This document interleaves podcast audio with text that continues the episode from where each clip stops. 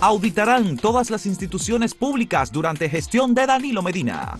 Leonel está de risitas y advierte al PLD que la hemorragia de ese partido no se detiene ni con un torniquete. Ministro de Economía Miguel Seara Hackton afirma economía dominicana avanza reapertura con prevención.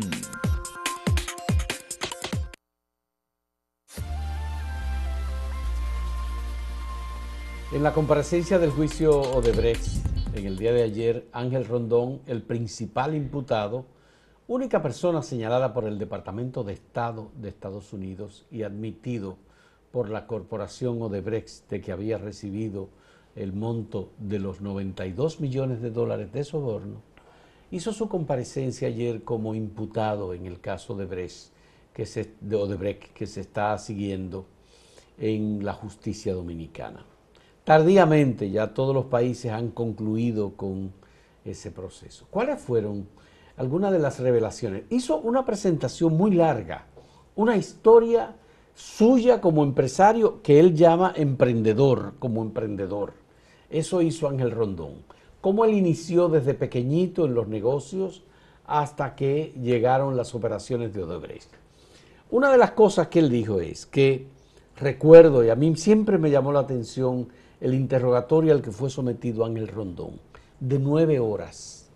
Y cuando emitieron el documento del interrogatorio, en realidad fueron tres cuartillas que se entregaron. Yo dije, ¿pero qué pasó? Bueno, pues Ángel Rondón ha comenzado a develar lo que pasó, Gustavo. ¿O su versión? Por lo menos es su versión. Él dijo, el Procurador General de la República, Jean Alain Rodríguez, me propuso que acusara a dos o tres del PRM eso es muy grave si es así. Obviamente ya ahí comienza Ángel Rondón a develar lo que había de fondo. Y dice, no solamente eso, señores, sino que a Marco Cruz Vasconcelo, el gerente general durante todos los años en el país de Odebrecht, se le permitió salir del país, el gobierno le permitió irse, porque si ese señor seguía aquí y era interrogado, no solamente se iba a caer el gobierno de Danilo Medina, se iba a caer todo el sistema político de República Dominicana. Eso es lo que está diciendo en el rondón. Es decir, él está admitiendo que él sabe mucho más, y obviamente él no da detalles, pero él sabe mucho más. Y es lo que nosotros siempre dijimos, él sabe más que todo el mundo sobre esto. Claro, él dice, el que sabe más de eso es Marco Vasconcelo Cruz. Pero lo que está diciendo en el rondón es que aquí hubo eh, un, una componenda, dicen todas las obras, 17, de Odebrecht en República Dominicana, a mí me tocaba el 2% del dinero. Una sola me lo redujeron al 1%, que fue Punta Catalina. Que él dice además que debió estar en el expediente. Que debió estar en el expediente, por supuesto. Entonces, Obviamente que con las revelaciones que ahora está haciendo Ángel Rondón, que no la hizo antes, ¿eh? ¿eh? claro, él no la iba a hacer porque el procurador de la República, el procurador general de la República, era el mismo que le había hecho la propuesta de que imputara a otros vinculados con un partido de oposición. Siempre se dijo que Ángel Rondón tenía mucho más información que lo que se había lo que había revelado hasta, hasta ese momento. Ahora está diciendo estas cosas. Hay que ver esas cosas tomando cierta distancia, porque de todas maneras él es un imputado que si piensa que se va a hundir, quizá piensa no me hundo solo. Eh, obviamente, a mí y mucha gente, no yo, yo no soy quien para decir eso, pero mucha gente que tenía experiencia en asuntos de justicia, abogado, o que había observado lo que ocurrió en otros países, decía, que incluso el monto que la propia Odebrecht admitía que había pagado como coima aquí, los 92 millones, era menor. que era muy poco, no que eso era muy poco, que debió ser más, porque fueron muchos años y con obras muy, muy costosas. Y por el proceder que tenía esa empresa, y conociendo a la clase política dominicana que cuando se corrompe, uno piensa que hubo más dinero mucho más dinero. Y lo otro es el que Punta Catalina, no, si había todo ese proceder de, de, sobornos por el medio, de cabildeo, de esas cosas, que Punta Catalina supuestamente estuviera más límpida que una hostia. Eso no se lo creía nadie. Nunca se lo creyó nadie eso. Y aquel famoso audio, que para mí eso fue un montaje, porque eso nunca se encontró en ningún lugar, ¿tú recuerdas? Donde supuestamente la esposa... De Joa Santana. Decía de que no, República Dominicana nada, Argentina nada. Dos países con mayores Apellido niveles... Moura ella. La señora Moura. Con los mayor, de los mayores niveles de corrupción y cohecho. Argentina y República Dominicana, que no hubiese nada, nada, nada de pago a campaña de partido de poder. Eso como que está muy difícil de creer. Entonces, esto hay que tomarlo como alguien que dice, bueno, me voy a hundir, no me voy solo. Bueno, yo no ¿Qué sé- tanto de verdad habrá en lo que él dice? Yo creo que corresponde que se haga una investigación muy profunda sobre esto. Bueno, Y el propio ex procurador Jean Alain debe ser llamado a interrogatorio. Y se debe indagar, porque es muy, muy serio lo que él está diciendo. Yo No, no, mira, creo que sea Ángeles- verdad que, que ese señor Vasconcelos de que iba a tumbar el sistema político. No. Los sistemas políticos son más fuertes que eso.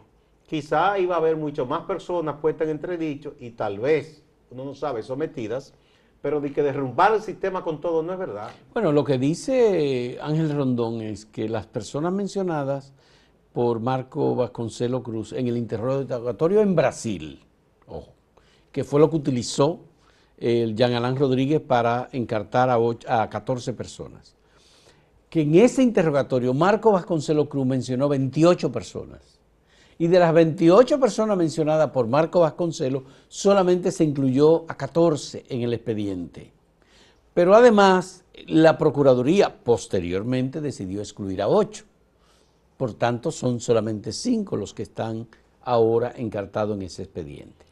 Este caso, la Procuraduría General de la República, con Miriam Germán como procuradora, lo ha continuado porque es el procedimiento que sigue para que ese expediente no se caiga, no se... Sí, no, no, porque ya ellos Eh, encontraron sí. eso prácticamente armado todo y, y Armado. ya muy avanzado en los tribunales. Y no hay unas inventar. normas legales que si la Procuraduría cambia, luego de haber seguido todo este proceso que pasó por eh, una jurisdicción privilegiada en la Suprema Corte de Justicia y luego fue remitido a un tribunal ordinario, una corte en primera instancia, que es donde está en este momento, eh, eh, eso se, se hubiese perdido totalmente. Mira, si- Yo creo que hay un Habría que ver, Odebrecht, ejemplo- hay un Odebrecht 2.0 nuevo, diferente, que tiene que surgir.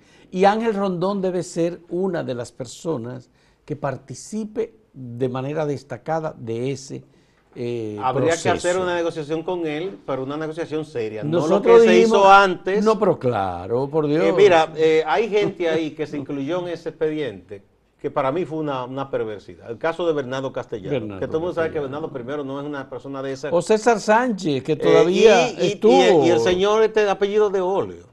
Máximo de Olio. Lo incluyeron y de inmediato lo sacaron solo para, para hacerle una maldad. Eso sí es una perversidad. O luego incluyeron a Chu Vázquez, que tampoco tuvo ninguna participación. en Mucha gente eso. salió en defensa de Chu y Bueno, todo. pues eh, lo que está diciendo Ángel Rondón replantea muchas cosas y obviamente debe ser motivo de nuevas actuaciones por parte del Ministerio Público. Habría que ver lo de que un imputado no puede ser juzgado dos veces por la misma cuestión. No, tiene que ser un caso nuevo. No, por- pero sí, pero digamos, tiene que ser un caso nuevo.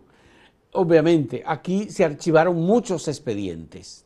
Y cuando digo se archivaron de manera definitiva, estoy diciendo. Algunos de esos expedientes habrá que revivirlos, Bueno. eh, habrá que retomarlos. Pero estas declaraciones de Ángel Rondón son la primera parte, obviamente, de una serie en la que Ángel Rondón puede decir mucho más. Él evidentemente no podía decir mucho porque había un gobierno que estaba comprometido aparentemente con eso, porque él dice que el gobierno de Danilo se iba a caer. Bueno, hay que decir también que Ángel Rondón ha bailado en todas las fiestas. ¿eh? Ah, claro que sí. o sea, supuesto. eh, le ha dado, desde que él comenzó a obtener dinero, le ha dado a cualquier político que tenga asomo de, llegar a un puesto electivo. Pero él dice que él ha sido un emprendedor, Gustavo. Sí, no, no, yo que emprenda y prenda todo lo que él quiera, pero lo que estoy diciendo es, eh, eh, o sea, una persona que se ha vinculado con todo el mundo en base al billete, al dinero. También, por eso digo, hay que tomar y dejar. No es que es, lo que él dice no es, no es verdad de templo ni absoluta. Los demás tienen que decir su versión también. Bien, vamos a hacer una pausa. Antes vamos a presentarle la pregunta que tenemos para ustedes este viernes. Leonel Fernández dice que la hemorragia del PLD no se detendrá. ¿Usted qué opina? ¿Eso es la verdad? ¿No es la verdad o algún otro punto de vista? En un momento volvemos.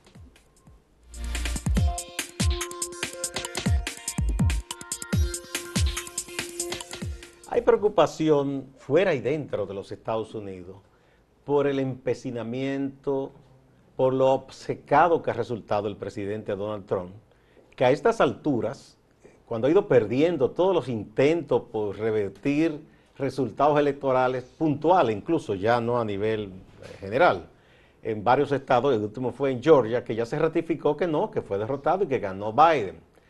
Y él persiste, no, no reconoce, no quiere, y eso ya está creando perturbación interna en Estados Unidos, porque hay estados y, y ciudades que ya ven esto como, como, un grave problema. Él prácticamente estaba de brazos cruzados, Trump. Ahora, por fin, dicho, ha dicho que va a participar de manera virtual en la cumbre eh, de la ACE, que se llama, de los países, ¿no? Uh -huh. eh, porque no estaba haciendo nada, decían que era un presidente como sin oficio, encerrado. Y mientras tanto, su abogado, que cobra muy caro, porque no es simplemente un simpatizante, el ex alcalde Rodolfo Giuliani, pues, insiste en esto, se le paga muy bien. Y ayer estuvo hablando y diciendo que es una barbaridad, pero todos los medios y toda la, la pregunta que le hacían periodistas no la podía responder. Y en eso parece que estaba nervioso, sudando, se le derritió un tinte y se convirtió en una caricatura eh, Gliani. Bueno. Con ese chorro de tinte que, que Mira, la cabo, esa cumbre de países Asia-Pacífico, que incluye a Japón, que incluye a China, que está liderando ese proceso y que incluye a una gran parte de las economías eh, más importantes del mundo, sería el mercado de mayor dimensión en el mundo. Eh, obviamente, este es un mercado que incluye cerca de 3 mil, 2 mil millones de personas. Eh, y por supuesto que Estados Unidos se quedó fuera. Eh, ¿Qué hace Donald Trump participando en una cumbre como esta? Si él lo negó, inmediatamente interrumpió. Ya Obama había llegado a un acuerdo y él lo negó todo, rompió toda posibilidad. Estados Unidos es mucho más débil hoy por esos acuerdos que se crearon y que finalmente dejaron a Estados Unidos fuera no porque, por propia voluntad porque de Trump. Salirse. Porque él quiso, Donald Trump quiso encerrar a Estados Unidos y dijo América para los americanos. Y dijo, bueno, nosotros somos nosotros y todo debe ser para nosotros. Pura retórica, porque Pura no, retórica. ningún- no, no lle- trajo ninguna de las bases. y la Nos olvidamos fuera. del mundo, la multilateralidad se acabó, no formamos parte de ningún acuerdo de esos. Es más, el plan suyo era salir de la OTAN. Un acuerdo. Eso hubiera eh, sido muy bueno. Sí, porque, que- o sea, si de verdad decía quiere que encerrar a Estados Estados Unidos- Unidos, en sus fronteras, Sí, pero que desmonte todas las bases militares, todos los portaaviones que andan fastidiando por el mundo y espiando, y que lo lleve a Estados Unidos y se encierre ahí, haga un muro grande. Y no solo con México, con Canadá, que ahí son ellos los que se pasan a Canadá. Bueno, ¿qué es lo que piensa hacer Canadá ahora con ese acuerdo Asia-Pacífico? No, Canadá se va a integrar, ellos no son tontos. Se van a integrar, ¿no? Y, y- y- y la India está discutiendo y Rusia su integración también, porque nadie se quiere quedar fuera. Ya. No. Bueno, pues eh, lamentablemente lo que está ocurriendo es que el presidente Trump eh, ha, ha seguido creando incertidumbre. Tiene algunas personas que le apoyan y está tomando decisiones que ya ponen en riesgo hasta la propia seguridad eh, de Estados Unidos. Eh, hay mucha, mucha preocupación, sobre todo por temas vinculados con informaciones y la administración de información que debe comenzar a ser transferida desde la Casa Blanca al presidente electo. Y la preocupación de alcaldes y gobernadores y de legisladores es que la pandemia está en su peor momento y este señor no está moviendo un dedo, no escucha ningún consejo de nadie. Y ya van más de un cuarto de millón de muertos Bueno, Estados Unidos está llegando hoy a los 12 millones de personas infectados. infectadas por y COVID. pasan de 250 mil fallecidos ya. En segundo lugar, en segundo lugar está la India con 9 millones de personas. Pero la India tiene Eh, tres veces o más, cuatro veces la población de Estados Unidos. La población de Estados Unidos, ciertamente. Entonces, eh, obviamente que esto eh, representa una grandísima preocupación, no solamente por la cuestión política y la cuestión de la seguridad, sino también por la cuestión eh, de la salud de los propios norteamericanos. Al final no sabemos si habrá efectividad con las vacunas que están surgiendo y eh, no sabemos tampoco cómo será el comportamiento de la economía en una situación tan larga como la que hemos Ha resultado muy costoso eh, para Estados Unidos haber cometido el error de llevar a ese señor a la presidencia. Eso revertir esos daños durará mucho tiempo. Es una situación ciertamente eh, inédita en la política. Ha sido un político de la antipolítica, un político contra los partidos, aunque usó el Partido Republicano para ello. Al final uno no sabe qué va a hacer el Partido Republicano con Donald Trump. Si quieren sobrevivir, tienen que expulsar a ese loco de ahí, porque si no, eso es un problema que van a tener. Es el presidente de Estados Unidos. No sí, pero él va a salir de ahí pronto ya, por más que se resista. Porque a menos que quiera declararse dictador ya eso sería otra cosa. bueno, ha habido medios que han hecho análisis sobre la posibilidad de un golpe de Estado en Estados Unidos. ¿Y con quién lo va De a dar? una naturaleza distinta. ¿Hay embajada norteamericana en Estados Unidos? No, no la hay, pero... cuando hay una embajada norteamericana es que dan golpe de Estado y allá no hay. bueno, uno recuerda lo de Allende en Chile. ¿Cómo fue que le dijeron a los militares que salieran de Salvador Allende. Le dieron una orden porque los militares latinoamericanos son títeres y, eso es muy, muy lamentable. Y lo que pasó en Jamaica también con Michael Manley. Manley, por supuesto. Eh, recordamos eh, nuevamente la pregunta que tenemos para ustedes sobre Leonel Fernández que dice que la hemorragia del PLD no se va a detener. Él dice que ni con torniquete ni se con torniquete. Él está contento porque cada día le, ¿Qué opina saca usted? más gente al PLD. ¿Qué opina usted? ¿Esa es la verdad? ¿No es la verdad? ¿O hay otro punto de vista? En un momento volvemos.